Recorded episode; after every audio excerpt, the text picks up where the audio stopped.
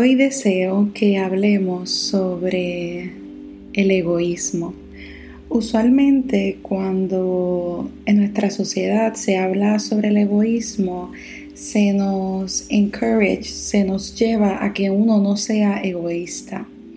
Pero llegan puntos donde el uno no ser egoísta lleva a que uno sea generoso en grandes cantidades y por lo tanto en momentos necesitas recobrar ser egoísta saludablemente. Y este es un nuevo término con el que me topo y se llama egoísmo saludable.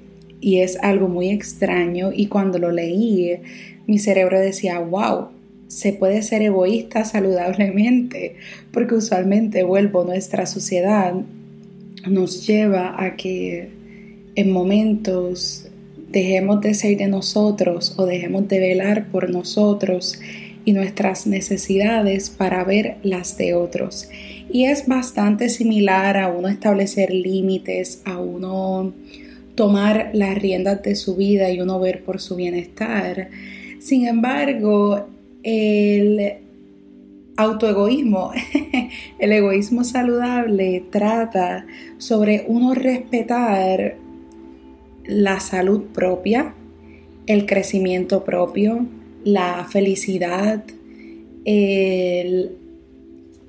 la libertad, todos estos elementos que nosotros respetamos de nosotros mismos. Es uno detenerse, uno verificar qué es a lo que uno le quiere dar honor de uno mismo y uno hacerlo.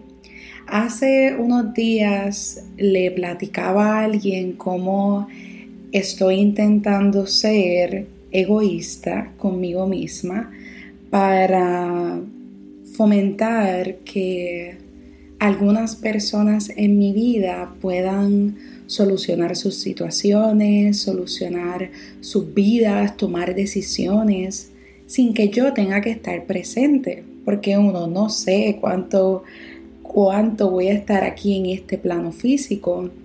Y es importante que las personas que también estén a mi alrededor puedan tener esta autoconfianza y no sentir que tienen que depender de alguien. Así que he estado practicando el egoísmo saludable y me he estado alejando y he sido muy asertiva en cuanto a establecer esos límites, en velar por mi salud en los momentos en que mi salud me dice que me tengo que detener, aunque he tenido momentos donde en eso sí no he sido egoísta, en mi salud es donde más lo, lo arriesgo.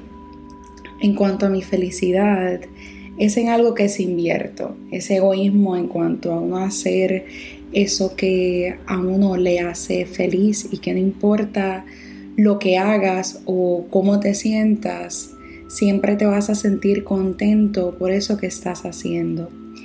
El uno sentirse afortunado por personas que se encuentran alrededor de uno o no necesariamente. El uno sentirse libre, para mí esos son elementos por los que uno definitivamente debe ser egoísta y uno recordarse el que uno tiene derecho a decir que no, a uno velar por uno, a uno romper estos patrones de quemazón, de que uno es lo último que uno cuida, estos sacrificios que uno hace. Sí, hay momentos donde debemos tomar decisiones de sacrificio o de uno decir, pues no puedo darme esto en este día, pero si cuento con estos tres minutos, ¿qué puedo darme para mí? Y siempre es importante enfocarnos en eso, en esas partes que son tan importantes en nosotros y que en momentos las perdemos. Y aquí estoy hablándote un poco de cómo este concepto se, se me aplica a mí, pero yo deseo que, y te invito a que tú verifiques cómo estás tú en ese egoísmo saludable. Tiendes a ser extra generoso con los demás, tiendes a dejarte para lo último. Y si es así o no, puedes verificar en qué otro elemento de este egoísmo tú pudieras invertir en ti. Ah, pues sé que en este de buscar más tiempo, espacios libres donde yo pueda sentir ese sentimiento de libertad o valor de libertad, pues sé que debo invertir ahí.